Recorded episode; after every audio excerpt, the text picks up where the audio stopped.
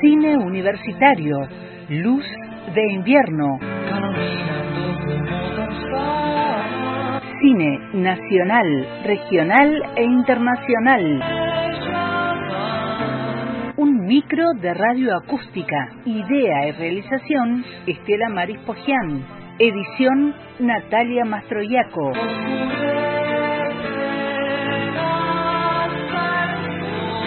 Una luz de cine en la tarde de radio acústica por antena libre.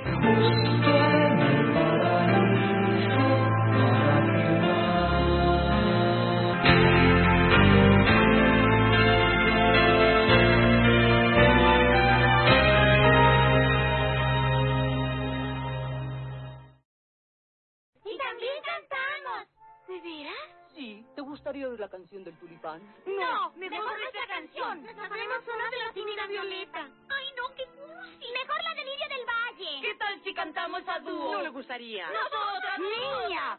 Todas cantaremos la fiesta del jardín.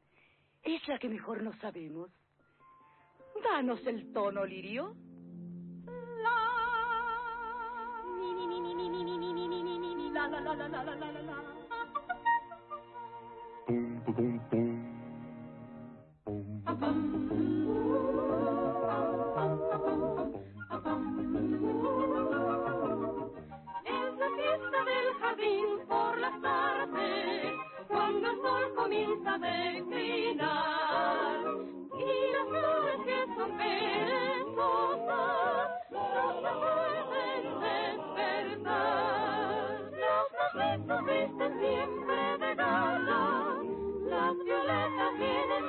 for me.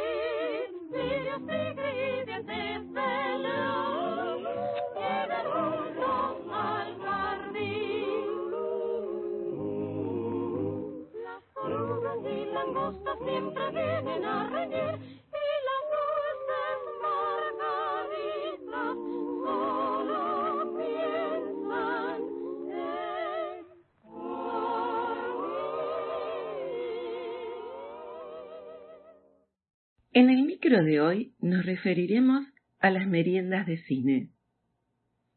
Ellas están en el centro del secreto de la tarde, en esa hora del día en que hacemos una pausa para merendar,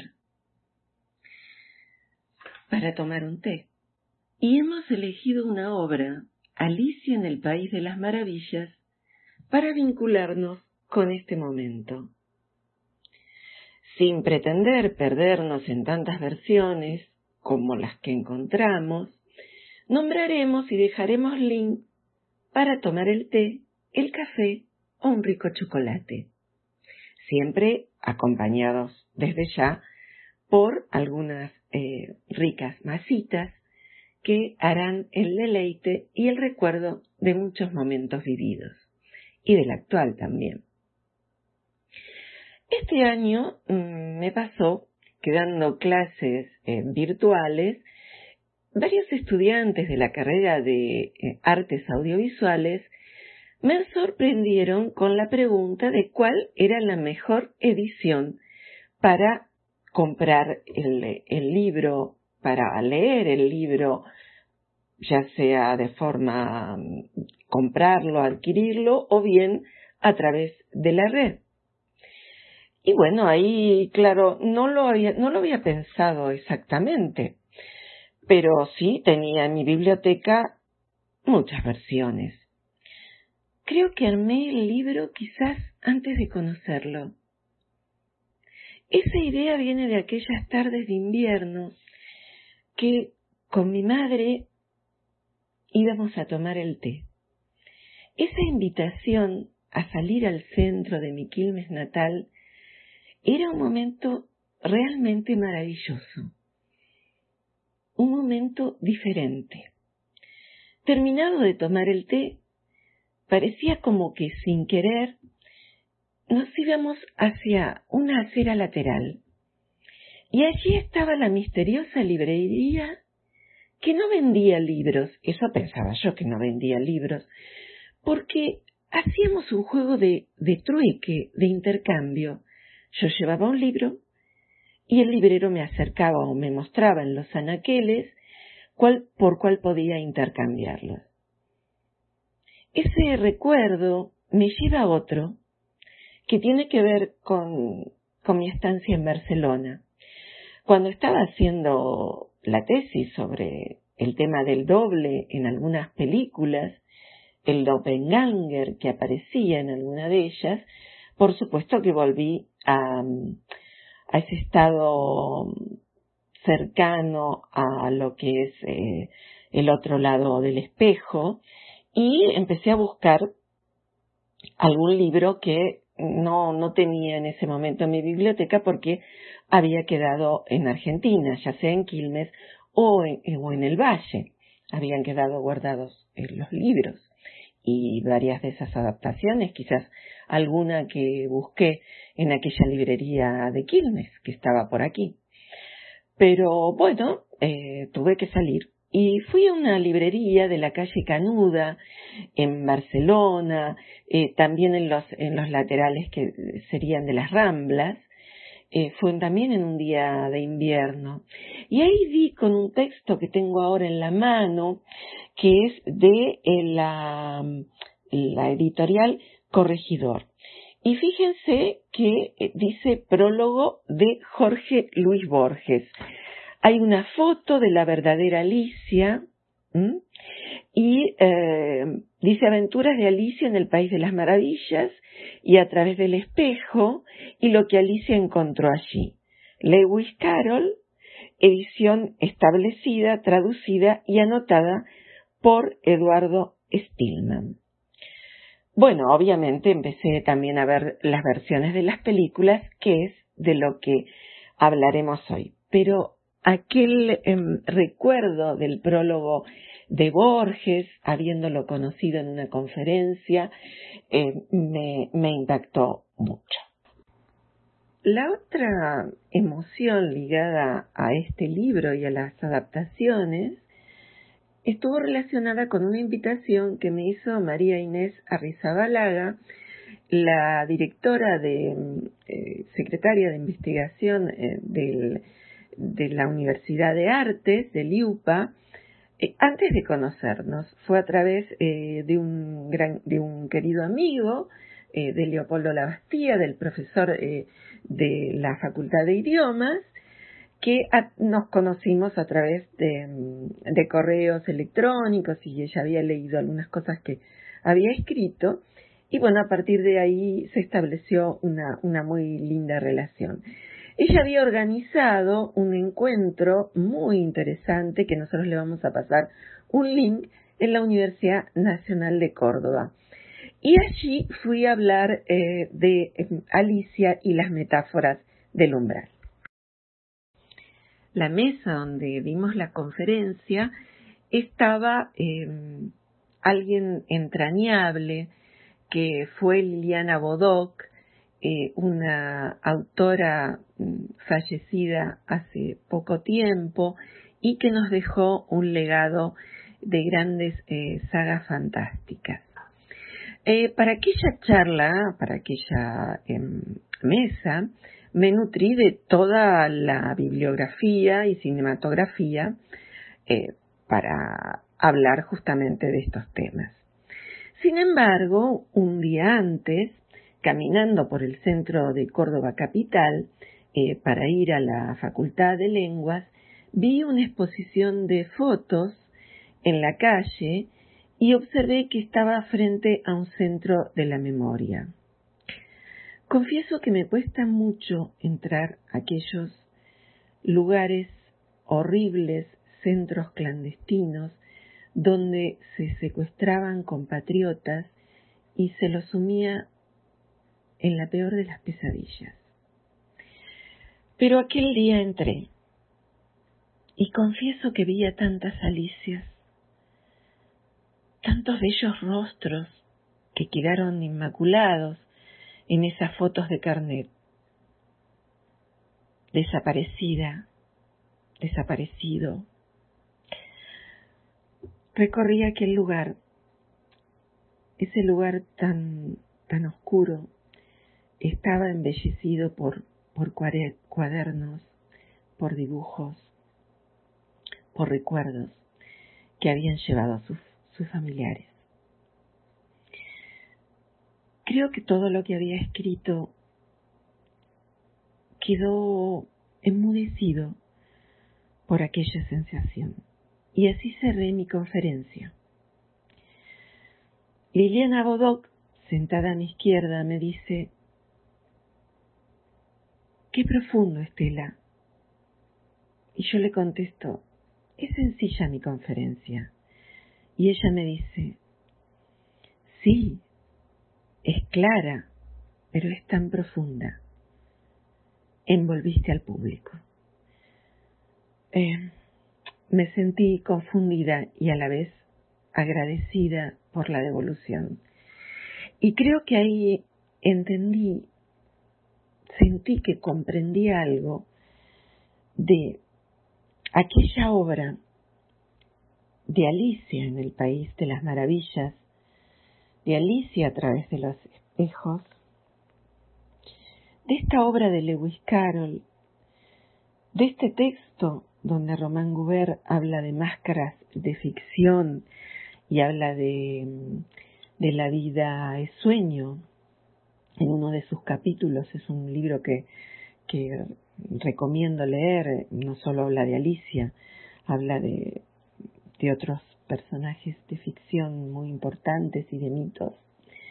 Pero creo que ahí pude de alguna manera comprender ese sentido tan profundo de la obra de este autor y comprender por qué era tan difícil adaptar esa obra a otra forma narrativa, a otra forma audiovisual. Dice Borges, Jack Carroll había escrito que el unicornio reveló a Alicia el modus operandi correcto para servir la torta de cereza a los convidados.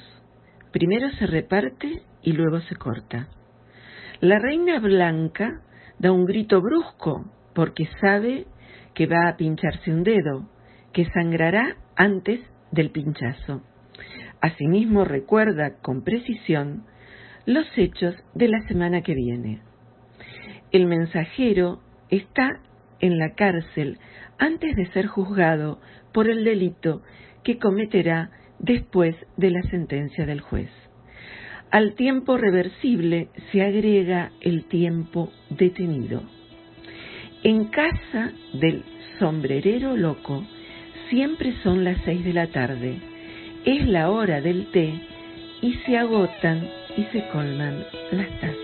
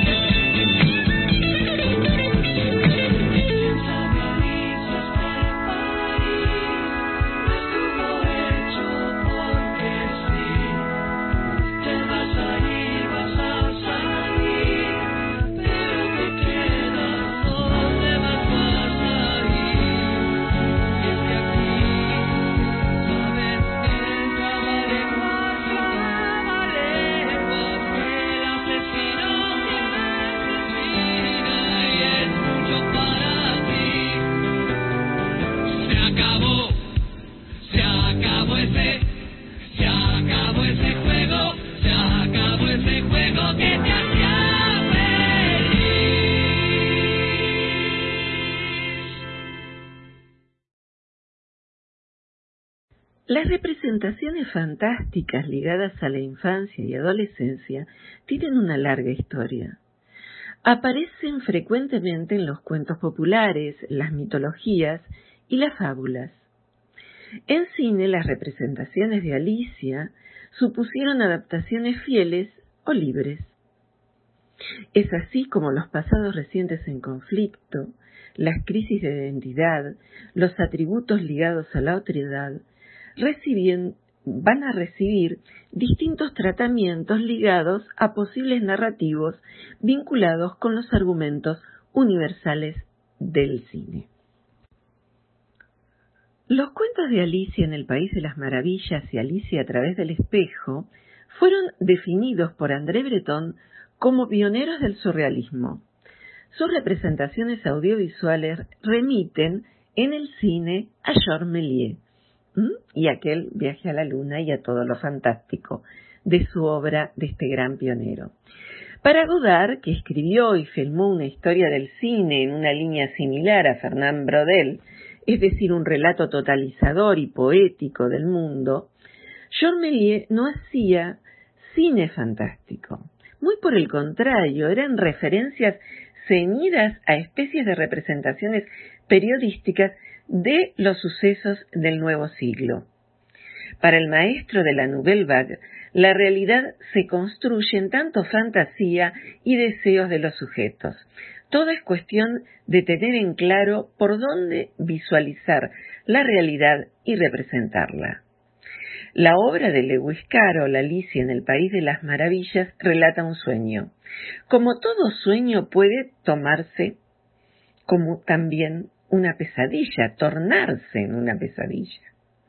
En el largo peregrinaje de Alicia, que parece no terminar nunca, también se presenta la posibilidad de encontrar respuestas a situaciones aparentemente absurdas, pero cuyo, significado connota cuestiones vinculadas con esa búsqueda de identidad, el delicado y complejo paso de una niña a la adolescencia.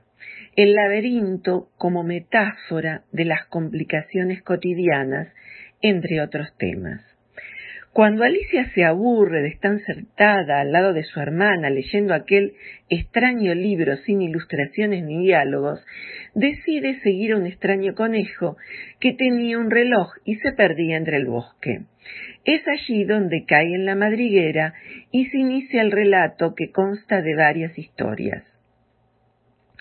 Los capítulos son Cayendo en la conejera, El charco de lágrimas, una eh, carrera de comité y una larga historia. El conejo envía un pequeño vil, eh, consejo de oruga, eh, cerdo y pimienta, una merienda de locos, que es la que a nosotros nos interesa, el campo de Crocker de la reina, la historia de la falsa tortuga, la cuadrilla de la langosta, quien robó los pasteles y el testamento de Alicia.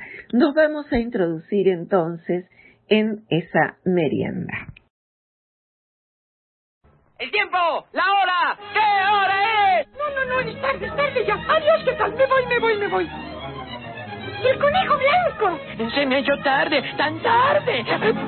Con razón se te ha hecho tarde. Este reloj tiene dos días de atraso. ¿De dos días? Claro que sí. ¡Caracoles! Le echaremos un vistazo. ¡Ajá! Ya veo lo que tiene. Tiene demasiadas ruedas. ¡Oh, mi pobre reloj! ¡Mis revistas! ¡Mis resortes! Pero, man, man, man, man, man. Mantequilla, es claro, necesita mantequilla. ¡Mantequilla! ¡Mantequilla! Pero mantequilla. Sí, mantequilla es lo mejor. Y con esto se arregla. No, no, no, no, no, le van a caer migajas. Oh, esta mantequilla no tiene migajas. Vaya un disparate. ¿Eh? Eh, claro, ¿cómo no se me había ocurrido? Claro, sí. No, no, no necesité. Azúcar, azúcar, dos cucharas, solo dos. Dos cucharas, gracias. Eso es. Por favor, por favor. ¡Jalea! ¡Jalea! Se me olvidaba la jalea. Eh, ¿Qué desmemoriado estoy ahora? ¡Mostaza! ¿Mostaza, sí? ¿Mos... ¿Mostaza? No, ni que fuera un sándwich. Limón, eso sí. El limón lo cura todo. ¿Qué le pasó? ¡Se ha vuelto loco! ¡Mírenlo! ¿Qué pasaría después de la mejor mantequilla? ¡Ese reloj se ha vuelto loco! ¡Está loco! ¡Está loco! Es increíble, él era demasiado fuerte, eso es. ¡A los locos hay que tratarlos con cariño! Oh. Dos días de atraso, eso es lo que tenía. ¿Y este es mi reloj? ¡Ese era! Y era un regalo de mi no cumpleaños. Pues en este caso- ¡No! ¡Feliz, feliz no cumpleaños! ¡Ah! ¡Señor Conejo! ¡Señor Conejo! Ay, ¿por dónde se habrá ido? ¡Feliz, feliz no cumpleaños! ¡A tú te doy! ¡Feliz, feliz no cumpleaños! ¡A tú te doy! ¡Qué tontos son estos tipos! Esta es la merienda más disparatada que he visto en toda mi vida. Los diálogos de este momento de tomar el té son eh, por demás em, absurdos, pero a la vez eh, muy convenientes eh, de escucharlo y verlos en las distintas versiones que les vamos a pasar. Pero ahí ella va a, con- va a conocer al sombrerero loco. En tiempos de Carroll, los sombrereros eran considerados locos porque usaban mercurio en la producción de los sombreros. Con frecuencia tocaban el mercurio, lo que les provocaba daño cerebral por envenenamiento con esa sustancia. En el libro, este personaje es el anfitrión de la merienda que nunca termina. Sus invitados son el lirón y la liebre de, marzo. El cartón que lleva en su sombrero dice 10 barra 6. Es el precio que los sombrereros usaban en sus negocios. Este, mm, el personaje que él usa debía constar en la época de Carol 10 chelines y 6 peniques. Eso equivale a unos 100 dólares actuales, por eh, lo que debía ser un sombrero muy bonito. Y eso se ve en, la, en las versiones eh, de Alicia en el País de los Espejos, ¿no? Bien, en la historia del, eh, de la continuación eh, de Tim Burton de Alicia en el País de las Maravillas, que hablaremos otro día. Bueno, vamos a hablar ahora sí un poco de, de las películas, que es nuestro cometido. Y miren, eh, y también vamos a hablar un poco de los intertextos que están apareciendo últimamente.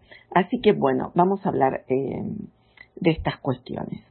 La increíble historia de Lewis Carroll tuvo numerosas adaptaciones a la pantalla grande, incluso desde los inicios mismos del cine. La primera versión, por ejemplo, es de 1903, apenas cinco años después eh, de la muerte del autor, y fue dirigida por eh, Cecil Hepworth. Eh, duraba nueve minutos y mostraba solo algunas de las escenas de la novela. En el 31 se hizo la primera película hablada de Alicia en el País de las Maravillas. Esta versión en blanco y negro fue dirigida por Pollard y protagonizada por Ruth Gilbert, quien eh, no era una niñita, sino una joven de 18 años. Estas historias de adaptaciones, 20 años después, nos dicen que Disney lanzó su versión de la historia de la pequeña soñadora. Esta película se ha convertido en un clásico animado infantil, aunque cuando se estrenó no tuvo mucho éxito. Tardaron cinco años en hacerla y la historia corresponde a la suma de los libros de, eh, de Lewis Carroll y eh, su continuación. Esto todo lo estamos leyendo de este texto de Latin publicado por Latin Brooks y es una eh, está adaptado por Martin Powell y, ilustrado por eh, Daniel eh, Pires. Bien, a ver, ¿qué más nos dice de estas adaptaciones? En 2010 se estrenó la versión dirigida por Tim Burton, reconocido eh, por películas como Charlie la fábrica de chocolates y El joven manos de tijera. El famoso actor Johnny Depp interpretó el personaje del sombrerero loco y Elena Bonham Carter, esposa del director, interpretó a la malvada eh, reina de los corazones. Esta versión es una continuación de la historia mm, de Alicia, eh, ya adulta, para enfrentar los peligros que eh, la amenazan. Esta versión de la que estamos hablando de Tim Burton, Alicia en el País de las Maravillas y luego Alicia a través del espejo, eh, va a ser interpretada por esa actriz nacida para, Gloria del Cine, eh, como lo es Mia Wasikowska. Esta, esta adaptación tiene algo que nos interesa mucho para hablar de la transustanciación en términos de Don Comparato, del autor de la creación al guion, el autor brasilero, que nos dice tomar la sustancia de la obra, ¿no?